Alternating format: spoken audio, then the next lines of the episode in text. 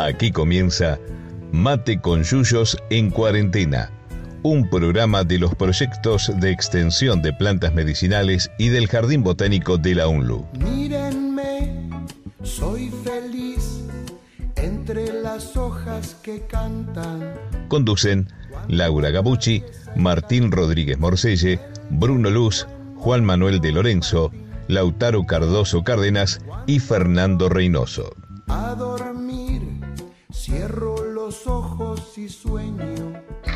Bueno, muy bien. Bueno, buenas noches, queridos. queridas. Buenas noches, queridos y queridas. Buenas noches, de Buenas nuevo. noches. ¿Qué tal? ¿Cómo andan?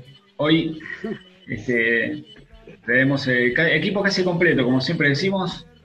Está faltando el chiquito, pero capaz que en un rato se suma a esta grabación. ¿eh? Sí. Muy bien. Que se sume.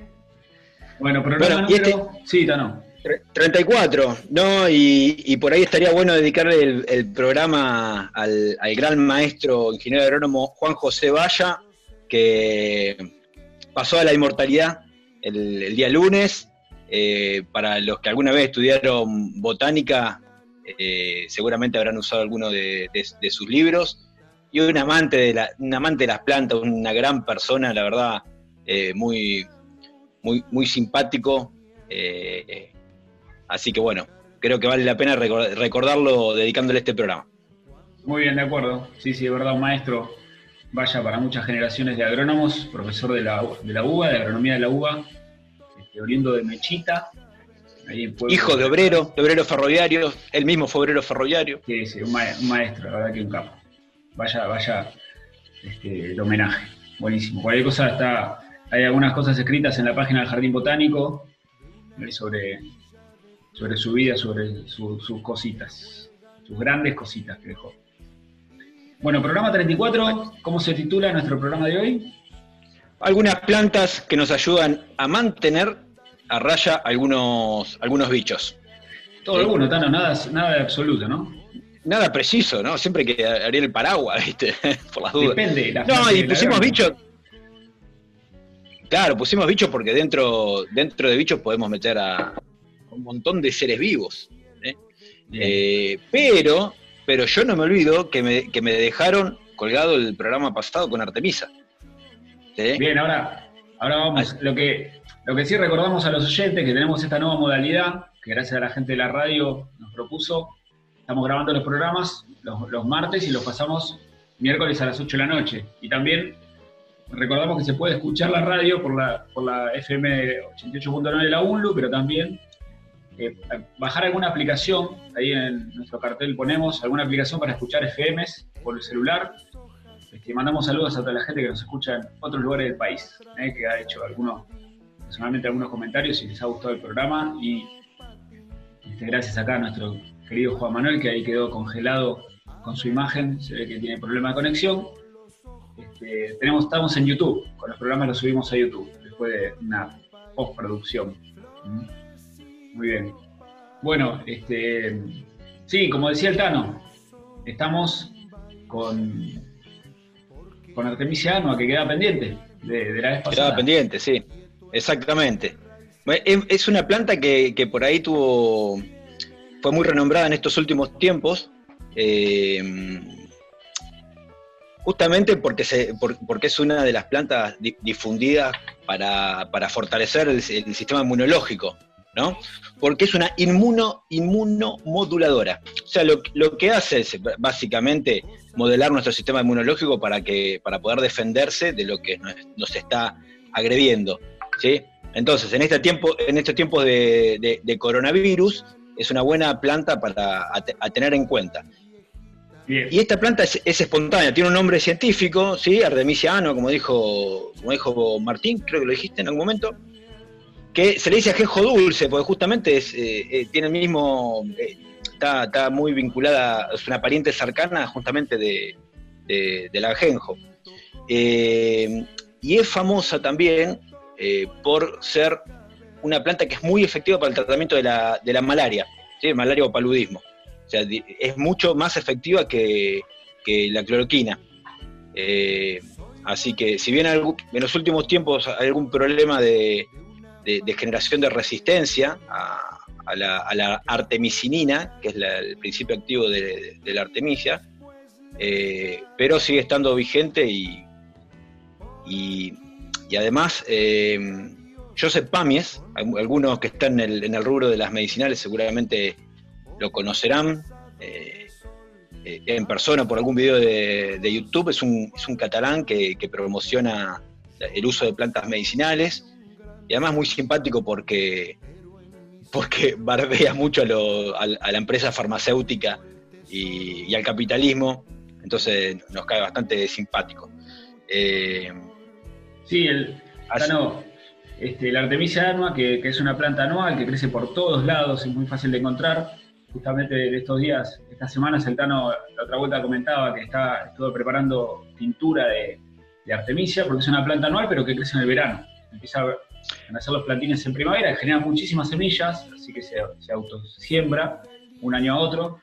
Y es bueno cosecharla para poder contar con esta planta o con, con los principios, en este caso, por ejemplo, tinturas, para el invierno, ¿no? Tano, ¿cómo lo, cómo lo preparas vos?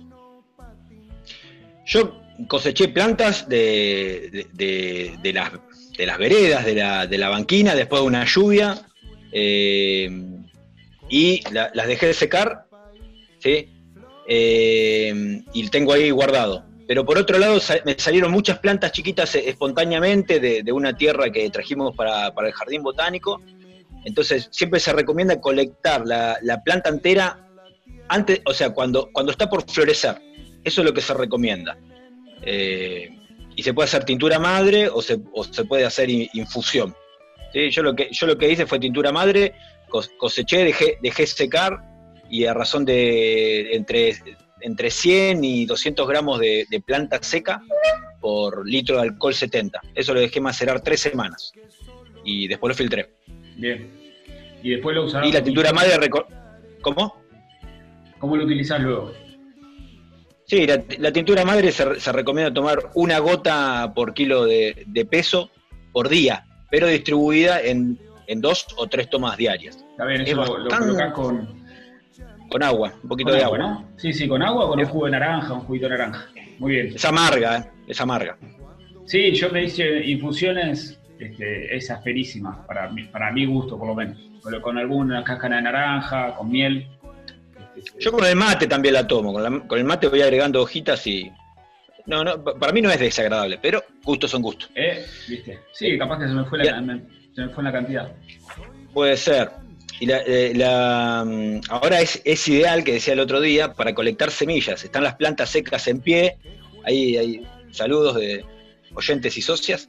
Eh, está la planta en pie y está ideal para, para colectar semillas. Es una planta espontánea, que nace, espontánea quiere decir que nace eh, solita. Sí. Eh, si bien es, oriunda de Asia, claro. Bueno, está naturalizada. Artemisia annua, su nombre científico, porque el otro día Gastón, un, gran amigo que está allá en el sur, me decía este, que nos vamos a veces mucho con los términos botánicos. Bueno, nosotros somos docentes de botánica y a veces queremos explicar un poco justamente los nombres científicos tienen su significado. En este caso, Artemisia annua es porque es una planta anual, annua por anual. Y Artemisia es la, diosa griega Artemisa, hermana gemela de Apolo, ¿eh? y era la, diosa griega de la casa y de las virtudes, ¿eh? de las virtudes curativas. Por ejemplo, vinculada al tema de los embarazos y los partos. ¿Sabían eso? ¿Eh? Artemisia. Y el nombre Artemisia está dado en honor a una, reina, Artemisia II, que era una gran botánica, además. ¿eh? Gran botánica del, siglo IV antes de, del año cero. ¿eh? Antes del año cero. Así que bueno, ahí este, también, eh, justamente, con, tiene que ver con lo, con lo curativo. La planta de Artemisia, su nombre, proviene de, una diosa vinculada a, la medicina, en, parte, ¿no? Así que muy bien, y nos falta el informe chiquito de Artemisia, que si podemos contar con chiquito sobre el final del programa, o en algún momento lo, tendremos, ¿no? Sí, porque la vamos a volver a mencionar a Artemisia, porque de hecho es una planta que, también se puede utilizar para mantener a raya algunos bichos. Así que después vuelve a Artemisia. Muy bien.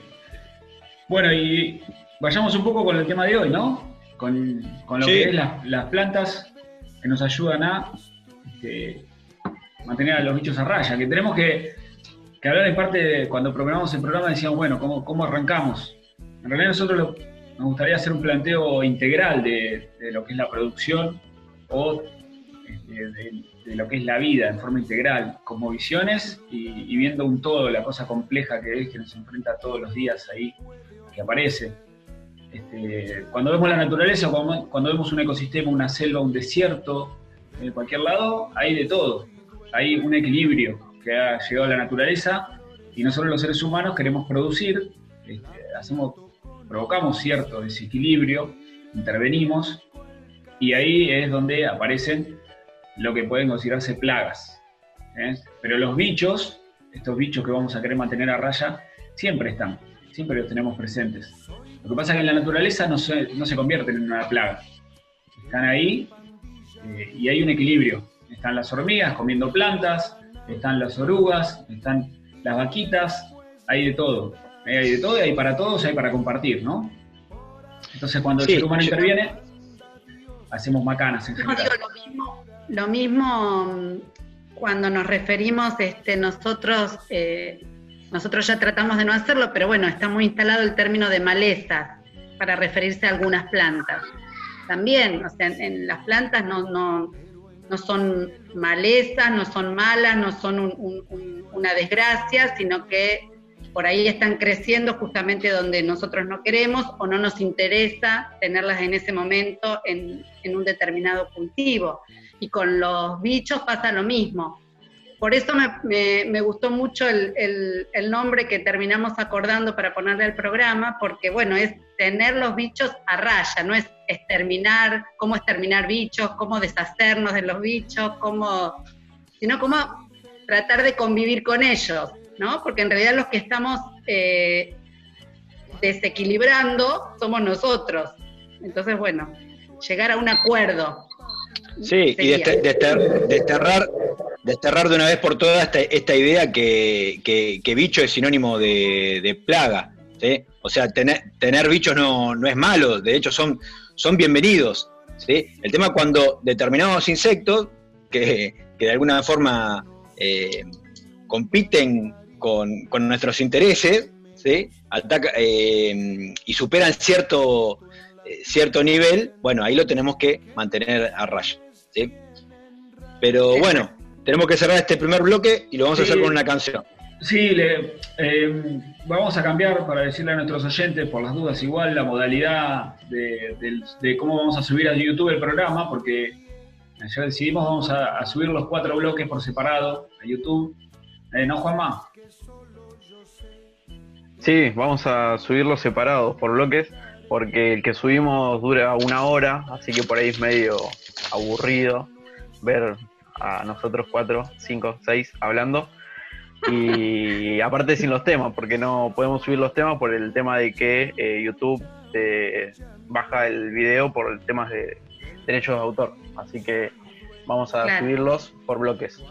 Bien, entonces. Igual en la descripción vamos a dejar los temas que estamos recomendando. Bárbaro. Bueno, vamos a escuchar entonces un tema musical, Tanito. Sí, el tema musical que, sirvió para promocionar este, este programa del gran León Gieco, Soy solo un pobre agujero. ¿Sí? Excelente. Lo escuchamos. Buenísimo. Clásico. Me pueden mirar de arriba hacia abajo y yo de abajo solo puedo ver el cielo. Soy, solo soy un pobre agujero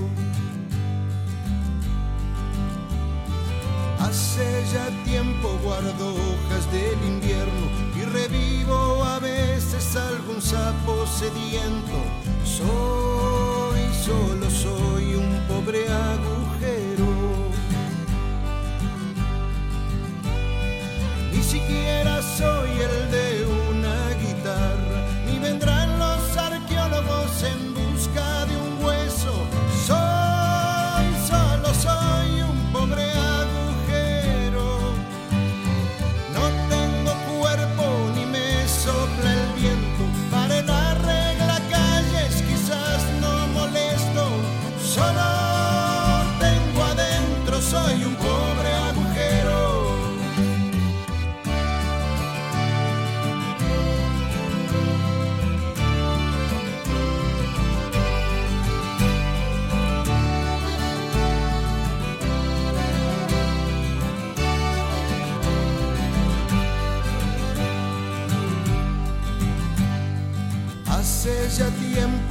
amigo de un trapo y de un solo gusano que el sol pone ciego. Soy, solo soy un pobre agujero. Después de las lluvias crío renacuajos, pero cuando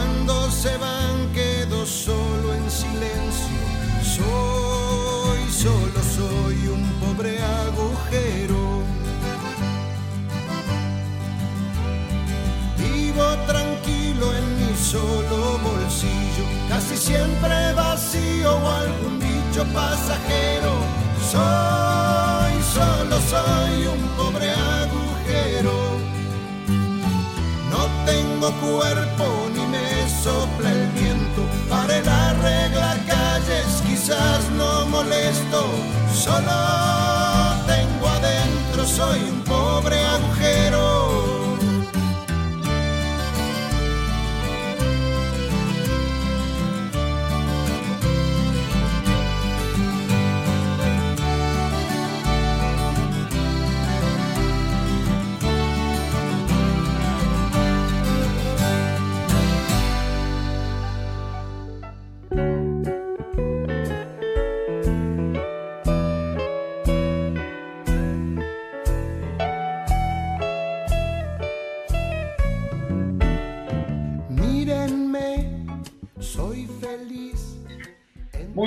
Segundo bloque del programa de las plantas que nos ayudan a mantener a los bichos a raya, o algo así.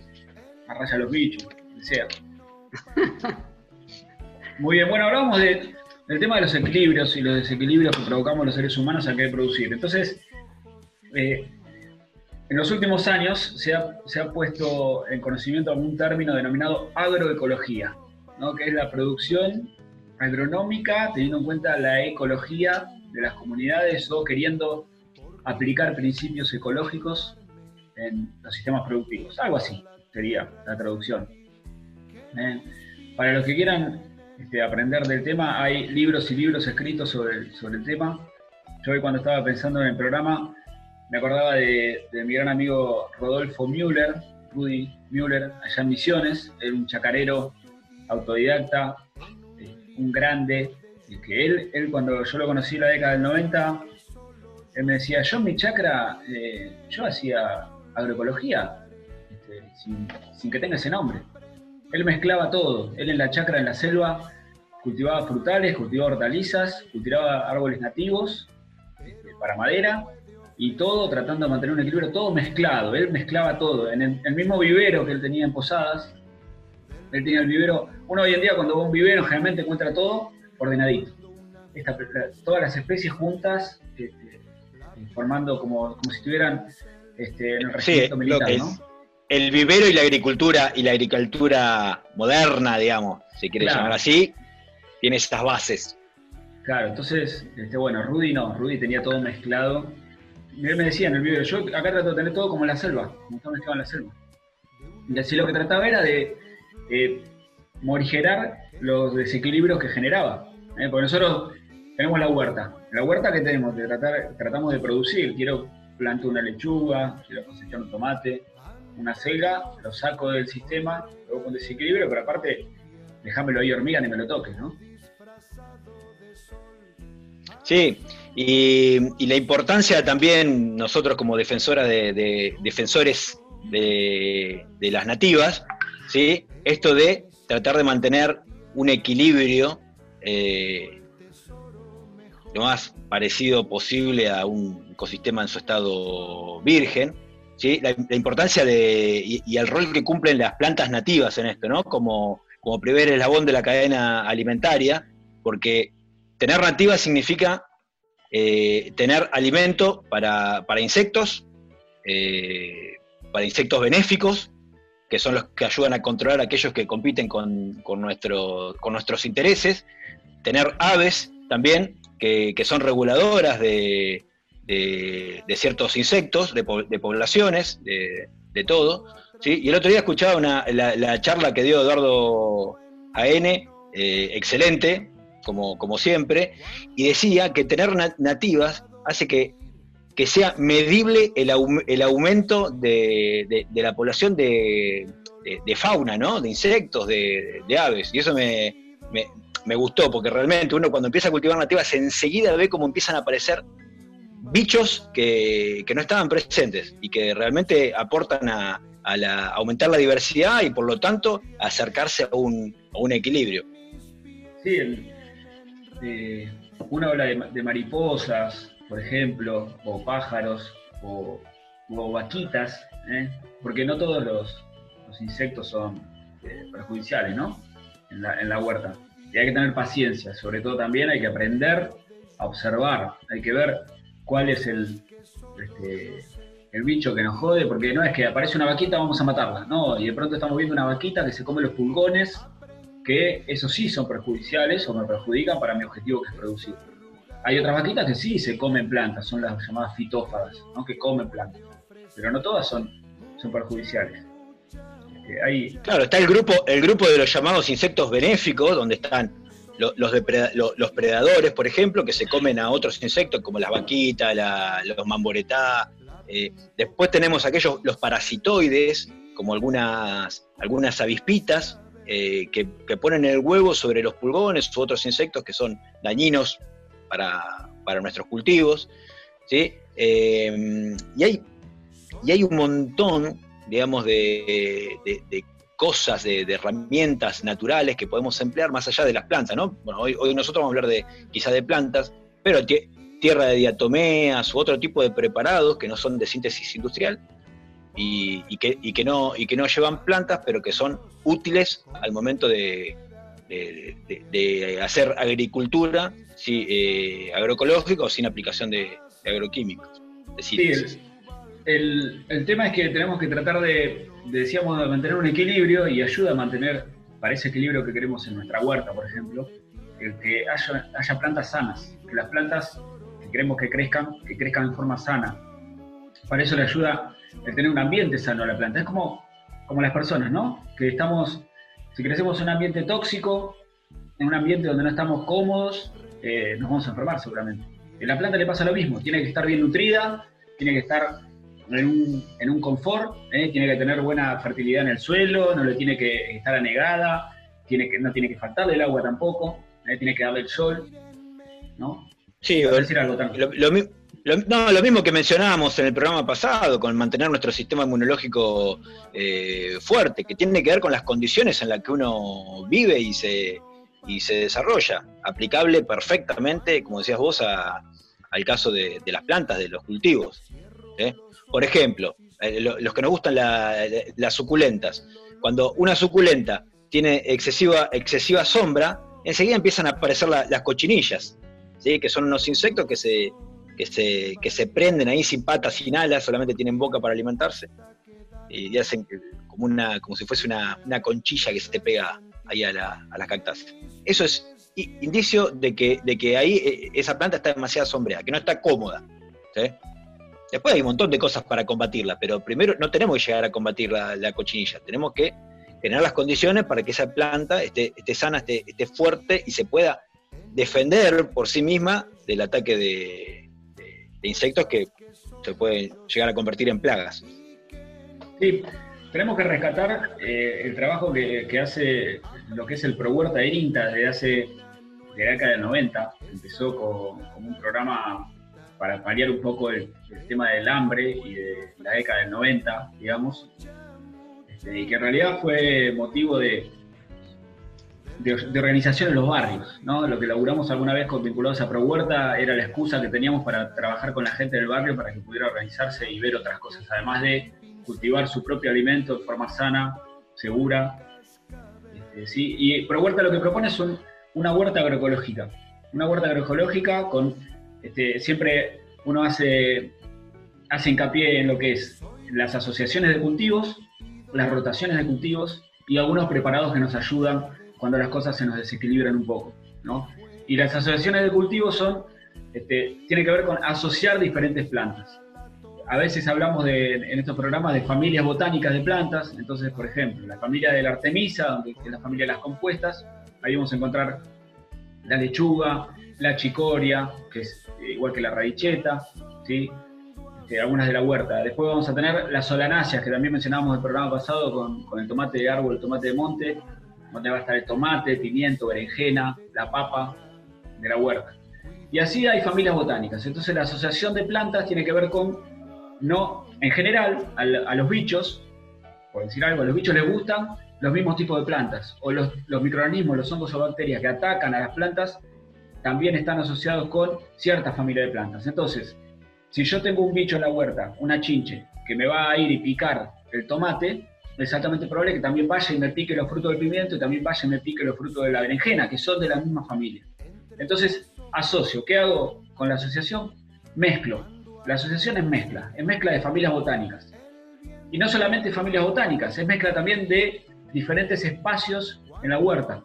Asociar el espacio aéreo, hay una planta que crece mucho más alta, una planta que crece más abajo, hay plantas que le gusta más la sombra, hay plantas que prefieren pleno sol, y después está el sistema radical también. Plantas que profundizan mucho más el sistema radical, como puede ser un tomate, o plantas que tienen un sistema radical muy superficial como una lechuga. Entonces, las asociaciones de plantas implican un montón de aspectos de nuestra huerta. Ya me parezco a Laurita y el Tano el programa pasado, estoy hablando mucho. Epa, epa, estarás capado. no, y entonces eh, yo me voy conectando y desconectando gracias a mi, servicio de internet, así que no, no sé bien qué es lo que, lo que estuvieron diciendo, pero eh, traigo lo, que habías este, dicho en, un primer momento, que, que, es esto de tratar de que nuestros cultivos se parezcan lo más posible a los ecosistemas naturales. Y en ese sentido es lo que estabas diciendo de asociar, de que haya diversidad, de que haya distintas familias botánicas creciendo y que haya distintos tamaños de planta, que haya plantas que sean más herbáceas, que haya también arbustos si podemos. Por esto, para que, para que sea lo más diverso posible, ¿sí? no solo poner este, por ahí lo que justo queremos cultivar en ese momento, en, el caso, por ejemplo, de los arbustos que se usan eh, normalmente para hacer los cercos de las huertas, ahí muchas veces podemos poner eh, alguna aromática que también puede tener uso como condimento, como medicinal y enriquece y ya tenemos este, un poco más de diversidad metida, ¿no es cierto?, en, nuestra huerta familiar. Sí, a lo mejor ya lo había no sé.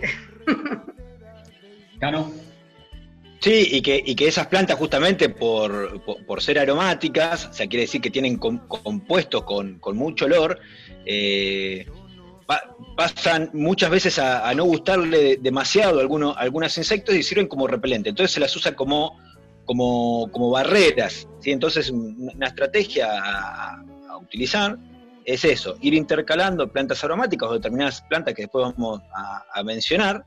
Eh, en los bordes de los canteros o entre las mismas plantas, ¿sí? Por ejemplo, siempre se recomienda tener cebolla verde o ajo o, la cebolla misma. Eh, y después lo que decía, lo que decía Martín, la rotación, además de la, asociación. ¿eh? No siempre hacer eh, el mismo cultivo durante muchos años en el mismo lugar. ¿sí? Ir, ir rotando, ir rotando. De manera que los insectos, no solamente los insectos, sino otras, eh, las enfermedades también, no se encuentren siempre con la, con la misma planta a la cual eh, pueden atacar y, les quede cómodo. ¿sí? Se será un poquito más difícil entonces hacer como una especie de calecita en la huerta o en el, en el cultivo y ir rotando. No siempre hacer tomate en la misma parcela todos los años como plantea la agricultura hegemónica, de hacer soja sobre soja, bueno, somos trigo soja, trigo soja, trigo soja. Sí, eh, sí, hay veces que, el tema de las rotaciones se puede dificultar por, una cuestión de espacio, ¿no? Una tiene un, terreno tan grande como para decir, bueno, roto. Este, como yo vieron algo de acá de, que cuenta el tiempo, les quiero contar que este segundo bloque se nos está terminando. Vamos a retomar igual ahora cuando volvamos al tercer bloque el tema de la, de la huerta agroecológica, algunos conceptos. Este, pero creo que venimos bien, ¿no? Salvo esto de que Laurita con su internet se va y se vuelve, o que Juanito queda ahí congelado. Después, bueno, este, podemos pasar a, a la canción que va a dar finalización a este, a este segundo bloque. ¿Qué vamos a escuchar? El bichito, vamos a escuchar justamente. ¿sí? Vuelve Arbolito, vuelve Arbolito. Metí León Gieco y Arbolito, los dos primeros temas. Bueno, eh, bueno, y resulta que habla, habla de un bichito que, suele, que suele aparecer eh, en algunos países, eh, dos, por tres. ¿sí? En, Argentina invadió, acá lo menciona, aproximadamente en el 2001, pero en diferentes años aparece, aparece este, este bichito en diferentes países del mundo. Ahora me parece que anda por Estados Unidos. Así que lo escuchamos. Por ahí.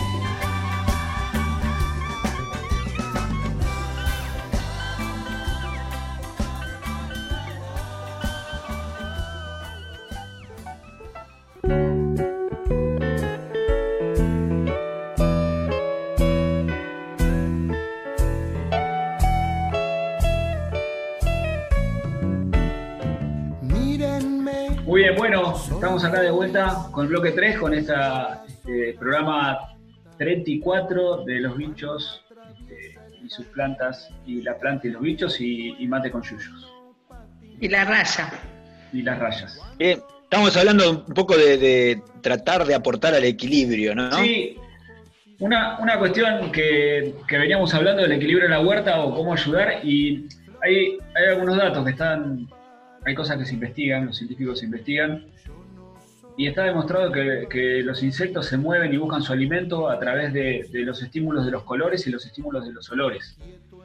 Eh, a nosotros hacer estas asociaciones y rotaciones en la huerta, en el ambiente que queremos cuidar o buscar un nuevo equilibrio, al mezclarle los colores, vieron que está recomendado de poner flores y poner plantas aromáticas, poner colores y olores, estamos creando cierta confusión a los bichos y por más que parezca que no, pero les cuesta encontrar el alimento, les cuesta más encontrar alimentos. Es como que tendríamos que hacérsela más difícil, eh, no entregársela en bandejas. Si nosotros tenemos un, insecto que nos come las plantas de lechuga, no le pongamos las 10 plantitas de lechuga juntas en hilerita que vaya taca, taca, taca, taca, taca, la oruguita cortando una por una. Si no, mezclémoselas, que ponga una planta de lechuga, pero para llegar a la otra tenga que atravesar dos plantas de tomate, una albahaca, un puerro, que le cueste encontrar la otra planta de lechuga.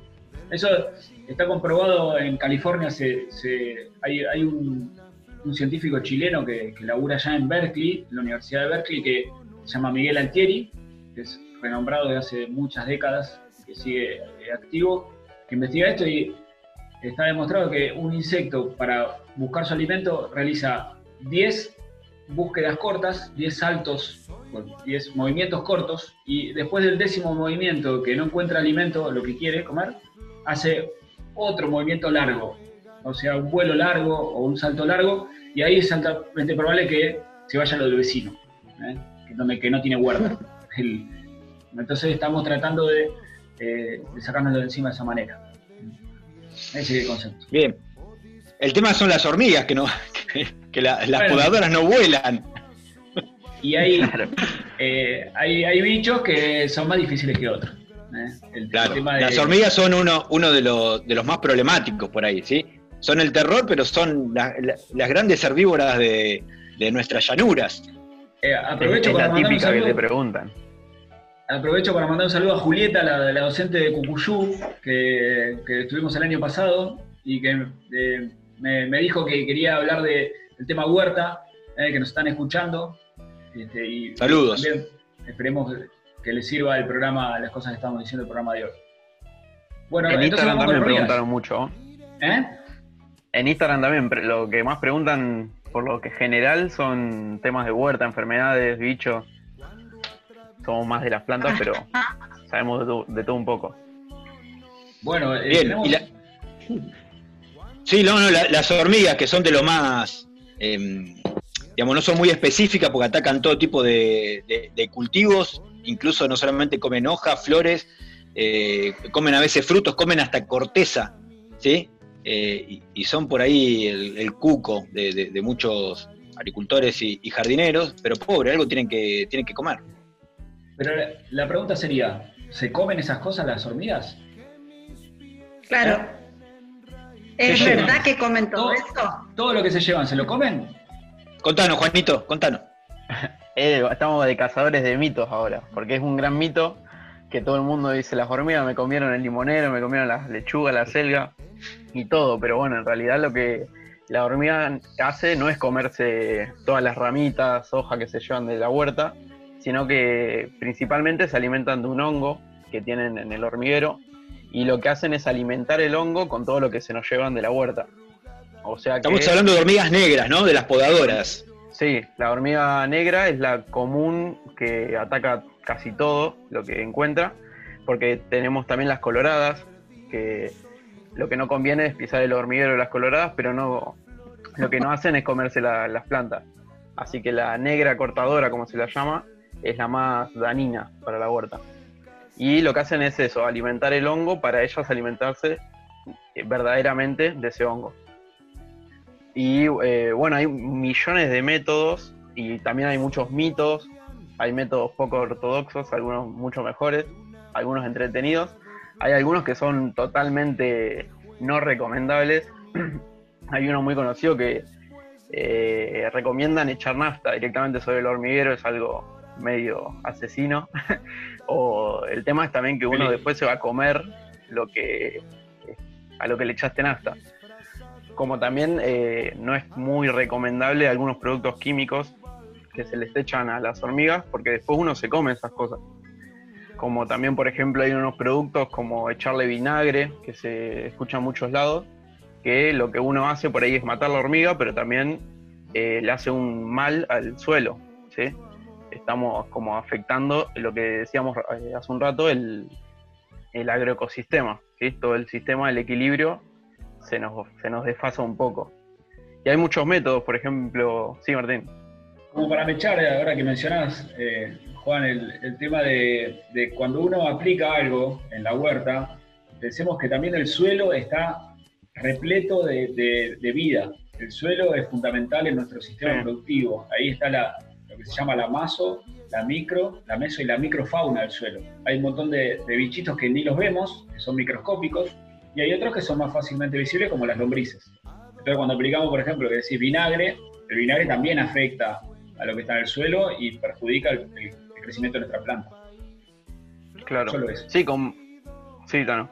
Sí, no, y, qué métodos, como decías vos, hay un montón, incluso hay un montón de agroquímicos, si queremos, para, para combatir hormigas, pero, pero ¿cuáles, ¿cuáles serían las plantas, yendo a las plantas, cuáles serían los, los métodos que, implican el uso de, plantas y que por ahí nos quedan más a mano y no son tan, tan nocivos para, eh, para el ecosistema?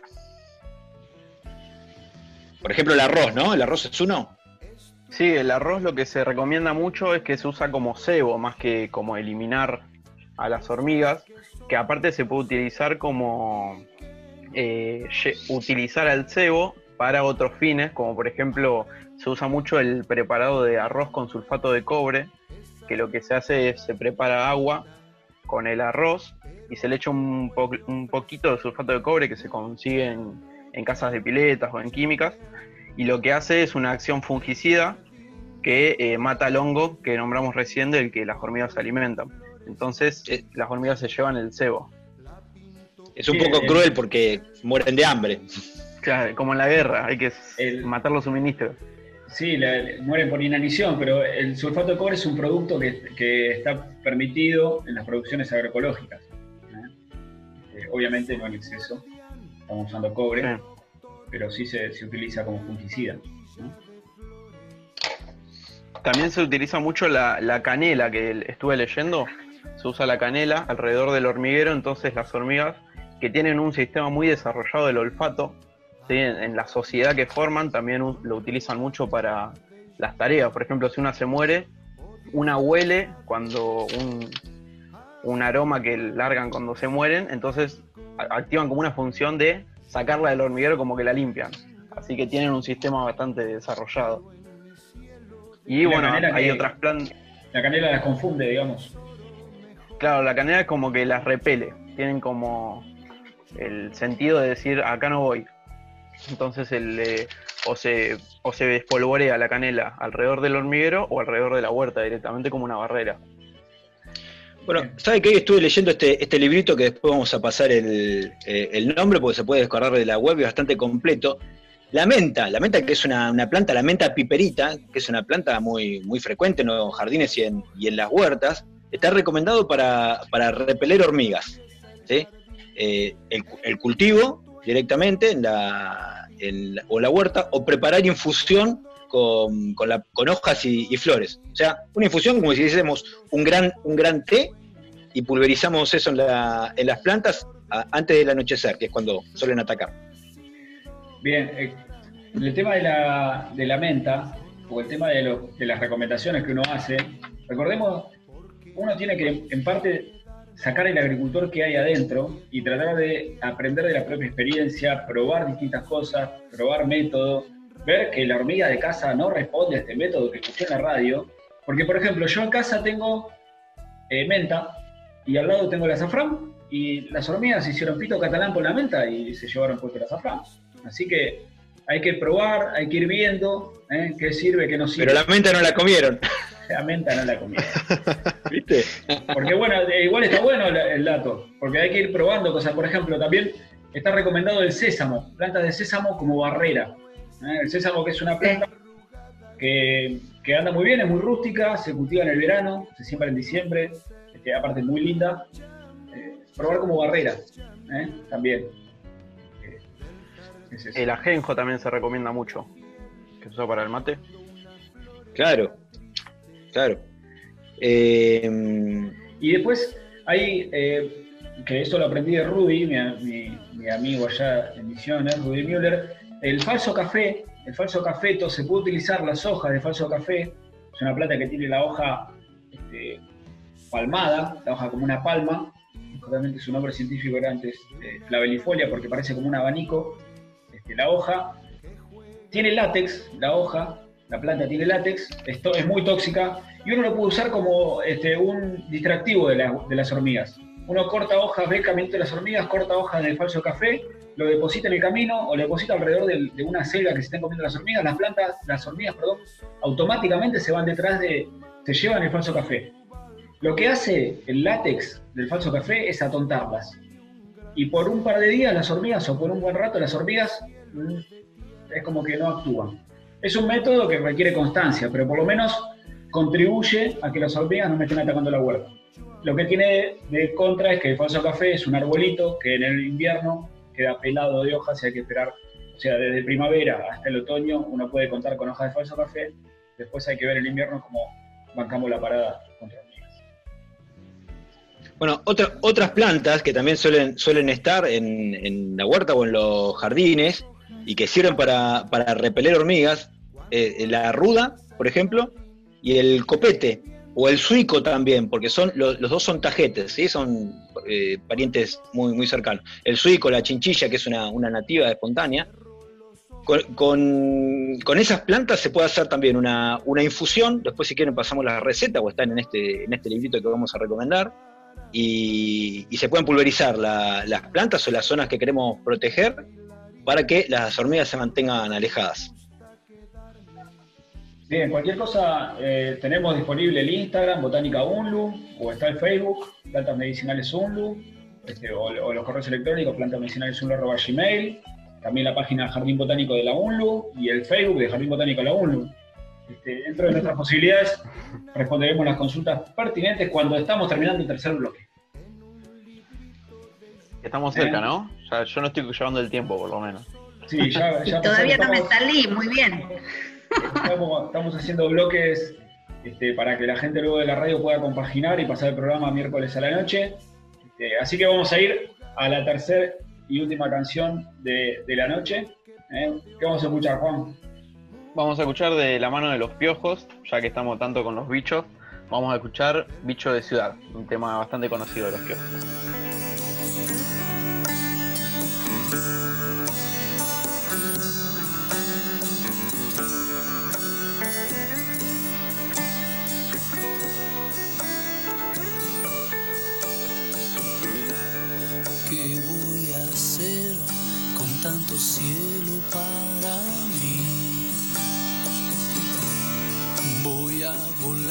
Yo soy un bicho de ciudad.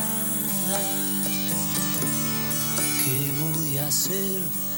¿Cuál es el camino a seguir? Voy a soñar con ese beso al regresar. Cierro los ojos, no imagino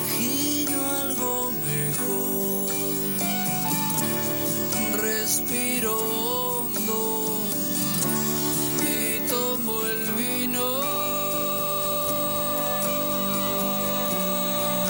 Y no te asustes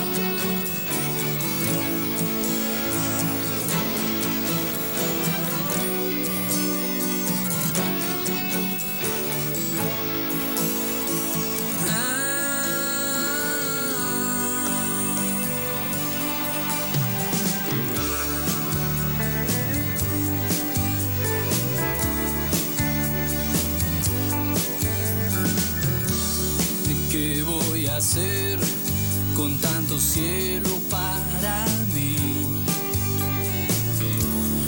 Voy a volar, yo soy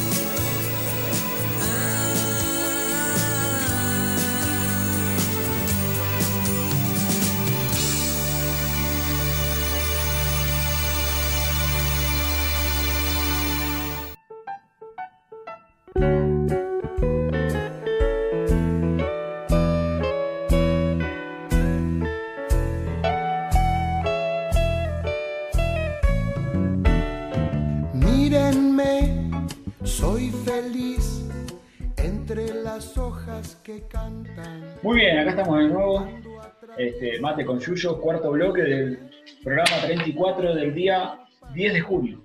Miércoles 10 de junio. Que no fue el año, ¿eh? Se nos, se nos fue el año. Bueno, como siempre, gracias a la gente de la radio, eh, ahí firme, pasando nuestros programas.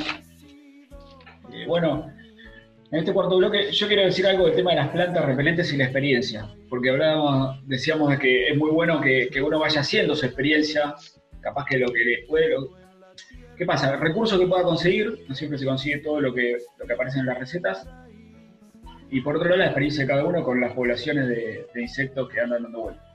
El- las hormigas, por ejemplo, acá mi vecina, Estelita, la, tía de Willy, le mando un abrazo a Mayra la negra, que es el esposo. Ella para las hormigas usa una planta que le llama pararrayos. ¿eh? Pararrayos. Que es una euforbiácea, una planta que tiene látex. Euphorbia latiris es un nombre científico. Euphorbia latiris. Bien, Es cosa que después planta, lo- lo- les oyentes puedan buscar, googlear, porque uno de los reclamos que tenemos es ese, que no mostr- mostramos plantas. Hablamos de plantas y la- los que no lo conocen no, no lo pueden ver. Pero bueno, pasando el nombre por ahí, Bien. lo pueden buscar. Igual vamos a tratar, ¿no, Juanma, que de, de poner ahí, me echar nombres de plantas en, el- en la edición de YouTube para que la gente Sí, sí, pueda- estamos.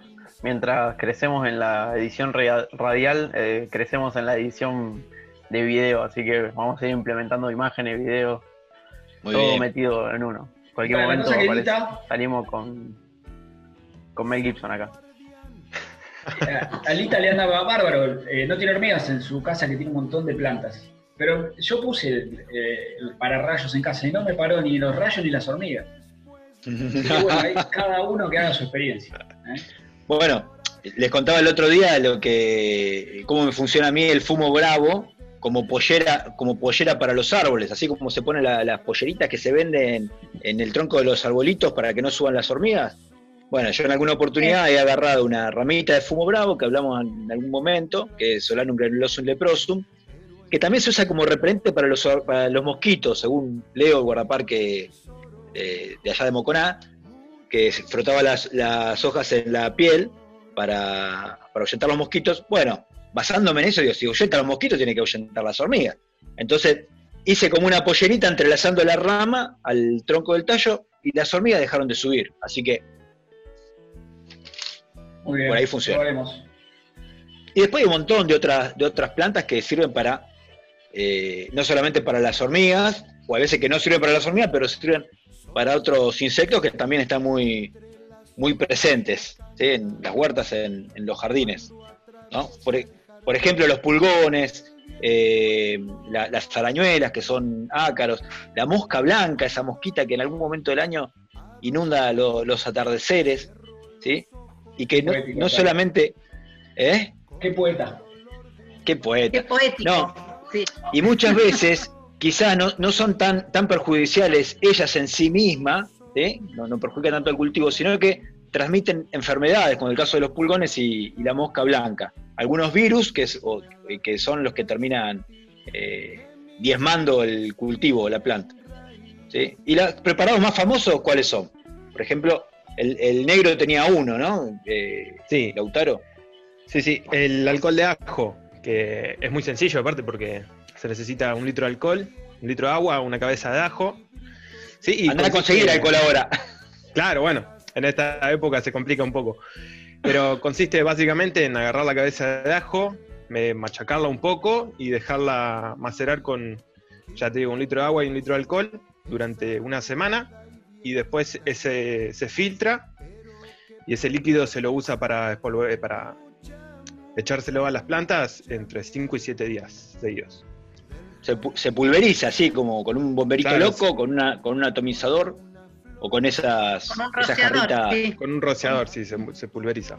Y, eso se puede guardar en la heladera, que es lo importante, porque muchas veces la limitante que tenemos con los con estos preparados es que no, no duran demasiado. Pero esto al ser un extracto alcohólico, Alcohólico se puede conservar, sí.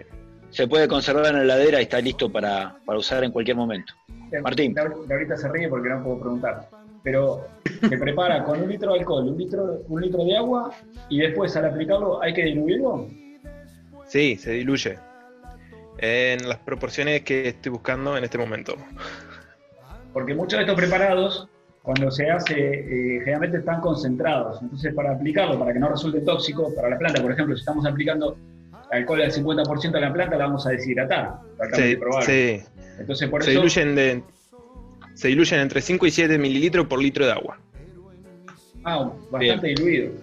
¿eh? Bastante diluido. Un- Al, al, al 1%. Al Ujú. 1%. Es mucho, ¿eh? Sí, me parece muy diluido, pero bueno. Sí. Yo lo que escuché del alcohol de ajo, porque hay un montón de recetas así, hay maestrito, cada maestrito con su librito. Yo conocí el alcohol de ajo. Alcohol directo en el ajo y el alcohol y después de diluirlo uno en 10. O sea, una parte del macerado y, y 10 partes de, de agua. Bueno, Pero será bueno, cuestión que- de cada, uno- cada uno Hay- pruebe. Hay que probar. Claro. ¿eh? Después cuando, cuando revienten la planta nos, nos escribo. Bueno, y después otro, otro clásico, Laurita, el agua, el agua de tabaco.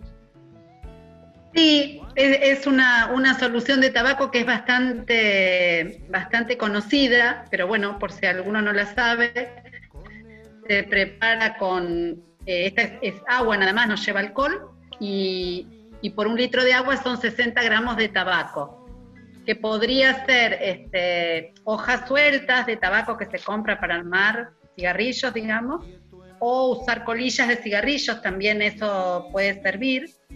Em, y sirve sobre todo para controlar em, pulgones, también para controlar algunas cochinillas. Em, y lo que se puede hacer es, este, digamos, se prepara esa cantidad en un litro y después se diluye para usarlo en cuatro litros. Se utiliza eh, se utiliza con esa, con esa dilución. Eh, y sobre todo para estas plagas. Y algo que no, no, me parece que no dijimos, porque como yo entro y salgo de la reunión, este, el tema de las plagas también eh, va cambiando con las condiciones que tengamos ambientales este año, ¿no es cierto? Hay años, o sea, hay años que tenemos muchos problemas en las huertas con algún insecto en particular y es porque es un año más seco o porque es un año más, más húmedo. Por eso siempre esto de estar sobre todo atentos, atentas a lo que va pasando. Uno cuando, cuando tiene una huerta tiene que estar ahí todos los días viendo. Eh, y, no hay este, recetas como se hace por ahí en lo que es la, agricultura convencional, están indicadas tantas aplicaciones de tantos este, agrotóxicos por las dudas. Acá no. Nosotros en una huerta agroecológica lo que tenemos que hacer es ir viendo qué es lo que está pasando y también si van cambiando las condiciones, este, es un, año más, más húmedo, menos húmedo, también van a cambiar los, los insectos, los bichos que nos visiten y hará falta tenerlos más a raya. Sí, Martín. Una cuestión con lo que acabo de mencionar ahorita muy interesante. Eh, nosotros en la huerta, por ejemplo, si tenemos un año o un ambiente muy húmedo, con temperaturas aproximadamente 20 grados, 25 grados, eso, eh, los microorganismos que realmente pueden manifestarse en forma de patógeno, eh, les encanta ese ambiente. Entonces hay veces que casi que no hay nada por hacer. Eh, cuando el tomate empieza a ponerse amarillo, se empieza a entregar, es porque empezaron a aparecer tal vez hongos y bacterias y es este, difícil controlar o poder erradicar ese tipo de, de enfermedades de nuestra huerta. Por eso el tema del manejo, que tiene que ver con las asociaciones y con las rotaciones, también tiene que ver con el espaciamiento de la huerta. No tenemos que amontonar todo. El aire, el aire que corra entre las plantas también colabora a la salud de, nuestra, nuestra huerta. Eso también es importante. Y un, tema que no mencionamos también eh, es la cuestión de, que no todo por ser natural es inocuo. Eh, hay que tener precauciones también, eh, porque nosotros cuando estamos aplicando algún producto en una planta, muchas veces los productos no son absorbidos por las plantas, pero muchas veces sí, la planta lo termina absorbiendo y puede resultar luego que cuando cosechemos esa planta o la parte que vamos a comer tenga una alta proporción del producto que aplicamos y resulte eh, tóxico. Entonces hay que tener precauciones, no todo por ser natural es inocuo. Es, es, el, es el caso de, del paraíso, ¿no? Está, muy, muy mencionado muchas veces el purín de frutos de paraíso.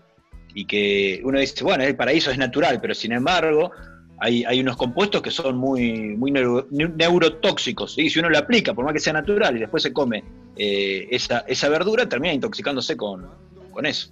Sí. en, en, la huerta siempre se habla de purines. Eh, ¿Alguien quiere explicar lo que es un purín? A ver, Juanma. Vos. Negro. Yo. Bien, un, purín es un preparado que se hace en una parte de la planta, por ejemplo, purín de ortiga, muy mencionado. Purín de ortiga, tomamos la parte aérea de la ortiga, puede ser la planta así entera, sin estar macerado, cortado ni nada, lo ponemos en un balde con agua, llenamos tres cuartas partes del balde con la planta, terminamos llenando este, con agua y ahí lo dejamos durante un par de semanas.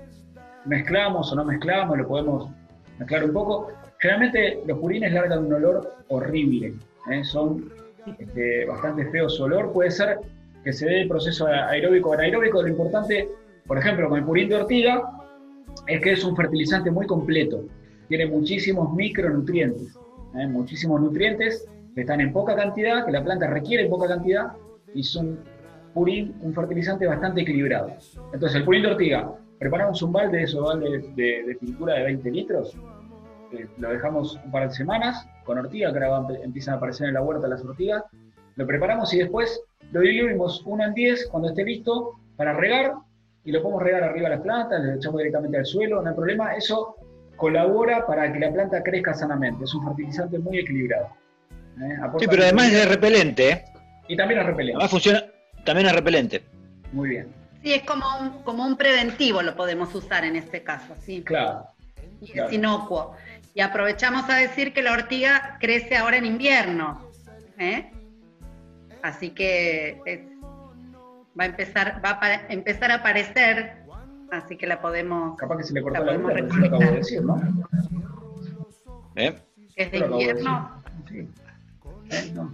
Claro. Bueno, perdón. No, no importa, Laurita, no, no importa. Yo, porque capaz que. Pero no pasa nada. Che, escúchame, eh, hoy contaba el Tano que también una planta que, nos quedó colgada, que retomamos al principio del programa de hoy, en primer bloque, que es la Artemisia annua, también este, sirve el ajenjo dulce para la huerta. Sí, mira, yo, yo hice, porque hay un montón de plantas que son muy, muy comunes, que las tenemos ahí a mano muchas veces y no sabemos que sirven para, para repeler o para, o para matar insectos. En términos generales, eh, las voy a mencionar, pero después pasamos el, contacto, el, nombre del libro este, donde está todo esto que, voy a decir, para que tengan más detalles. Pero hay dos tipos de preparado, lo que es infusión ¿sí? y maceración o fermentación, depende del tiempo que se, se deje. ¿sí? Pero la infusión es preparar como un gran té, agua hirviendo sobre la planta, ¿sí? se deja reposar unas horas y se, se filtra y se utiliza. Y maceración o fermentación es de dejar la planta en el, agua fría, ¿sí? de pocos días o, un poco tiempo, que es la maceración, o muchos días, que es la fermentación. ¿sí? Para que sea una idea, las plantas que se pueden utilizar eh, como infusión son la artemisa, la caléndula, la artemisa es la planta entera, la caléndula, flores y hojas, y la lavanda, ¿sí? las inflorescencias, ¿sí? las, flores. Eso en infusión sirve en términos generales como repelente de insectos. Y en maceración o fermentación, la albahaca, el romero, la ruda, la ortiga, como decías vos Martín recién, y los copetes o el suico o la chinchilla, como prefieran llamarlo. ¿sí? Esas son las plantas que habitualmente suelen estar en nuestra huerta y que nos aportan. Sí, después hay, este, así como el, libro este, Tano que, mencionabas hoy, era, eh, ¿querés decir el título que está disponible en internet? Un libro nuevo sí, del INTA. Se llama, eso lo, ponen en un, buscador y aparecen para descargarlo, son 900 páginas, pero es, está, es excelente el libro porque eh, no solamente habla de, plantas que se pueden utilizar en, agricultura eh, orgánica o sin uso de, de, agroquímicos, y también habla mucho de insectos benéficos, con fotos, con información muy detallada, pero también es muy práctico a la vez. Se llama Agricultura sin plaguicidas sintéticos, la autora es Cuchi, y es un libro de, la editorial INTA. Así que, repito, Agricultura sin plaguicidas sintéticos. Es un libro nuevito, muy, muy interesante. Muy bien. Espectacular. Bueno, nos quedaron muchas cosas en el tintero, como siempre. Obviamente, nos faltó hoy, pedimos disculpas a nuestros oyentes por el solicitado y querido informe chiquito. Mandamos un abrazo chiquito, ¿no? estaba trabajando. Estaba laburando con otra cosa, nosotros también estamos trabajando, que no parezca. bueno, y, por último, que no, que no, que nos quedó el programa anterior, que se nos escapó, y no, no quiero que se nos escape nueva, nuevamente. Artemisia. Ah. No, no, equinacia. No. mencionar, eh, quizá muchos lo saben, otros no, que en, eh, las, en semanas anteriores hubo un, hecho por que nos preocupó a todos, que es la posibilidad de que la, de que la universidad, esperemos que no, pierda eh, casi 10 hectáreas de, la delegación San Fernando. Entonces realmente esperamos que eso no, no suceda y sabemos que las autoridades de la, universidad están, eh, están concentradas en, poder eh, desactivar esa amenaza. Esperemos que, la UNLUS pueda, pueda retener esas casi 10 hectáreas fundamentales para, eh, para nuestra universidad y todas las actividades que se desarrollaban ahí. Sí, es, un, es un predio que queda contra el río, en, el viejo INEF, Instituto Nacional de Educación Física, una hay un proyecto, una solicitud de generación de reserva natural también por parte de varios docentes que estuvimos relevando el lugar. Es riquísimo en especies vegetales, animales, eh, hongos, ahí hay de todo. Eh, bueno, y hay, un entredicho con el municipio de San Fernando, que esperemos que, como dice Tano, se supere. Hay algunos avisos que pasar. Está funcionando activamente el, mercado municipal frutícola en Luján, en la sede la calle Las Heras, sobre, sobre Belgrano, Las Heras y Belgrano, donde están los galpones del municipio. La entrada está sobre, sobre Belgrano. Está funcionando los lunes, los miércoles y los, los viernes por la mañana. Eh, hay, esta semana hay oferta de, bueno, justamente nos llega la información el miércoles a la mañana, pero el viernes nuevamente va a haber ofertas, lo pueden buscar, eh, eh, lo gestiona la, la UTT. La UTT que muchos productores vinculados a la producción agroecológica hortícola. Ahí. Y luego también hay que vamos a subir al Instagram una, actividad, estas que hay seminarios por la web y muchos virtuales, con un especialista de Brasil y un especialista cubano de, agroecología, que tiene que ver con, esos temas, organizado en México. Eh, después vamos a, a subir el link o, el, cartel por, por Instagram para quien quiera eh, intentar sumarse. Hay que mandar un correo electrónico y le van a dar a uno la clave del Zoom. Este, bueno, y no tenemos definido el programa que viene, el tema. No, lo pensamos en la semana. Bien, Son sorpresa ahora los programas. Sí, muy bien. Bueno, este, ¿algún tema más que nos quede? No, No. Ya, Sí. este, nuevamente agra- agradecer a los oyentes que están ahí. Y, y están- Sí, y agradecer sobre todo las, las, por ahí las observaciones que nos han hecho.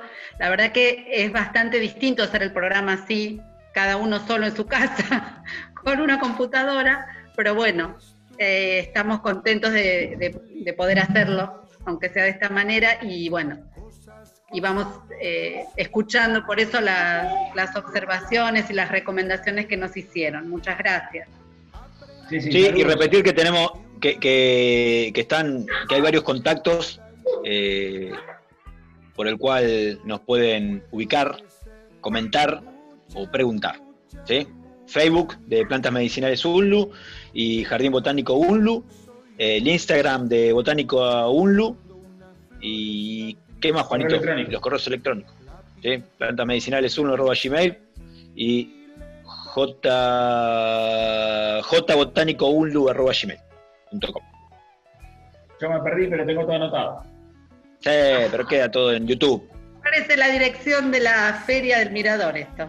Igual con la, con la edición de video vamos a poner todo acá, así que Bien, ahí, impresionante. Bueno, eh, una alegría verlos, como todos. Igualmente. Esperemos vernos pronto en la UNLU. Ojalá. Bien. Abrazos. Hasta, hasta Abrazos. el, el miércoles. Saludos. Chau, chau. Chau. Chao.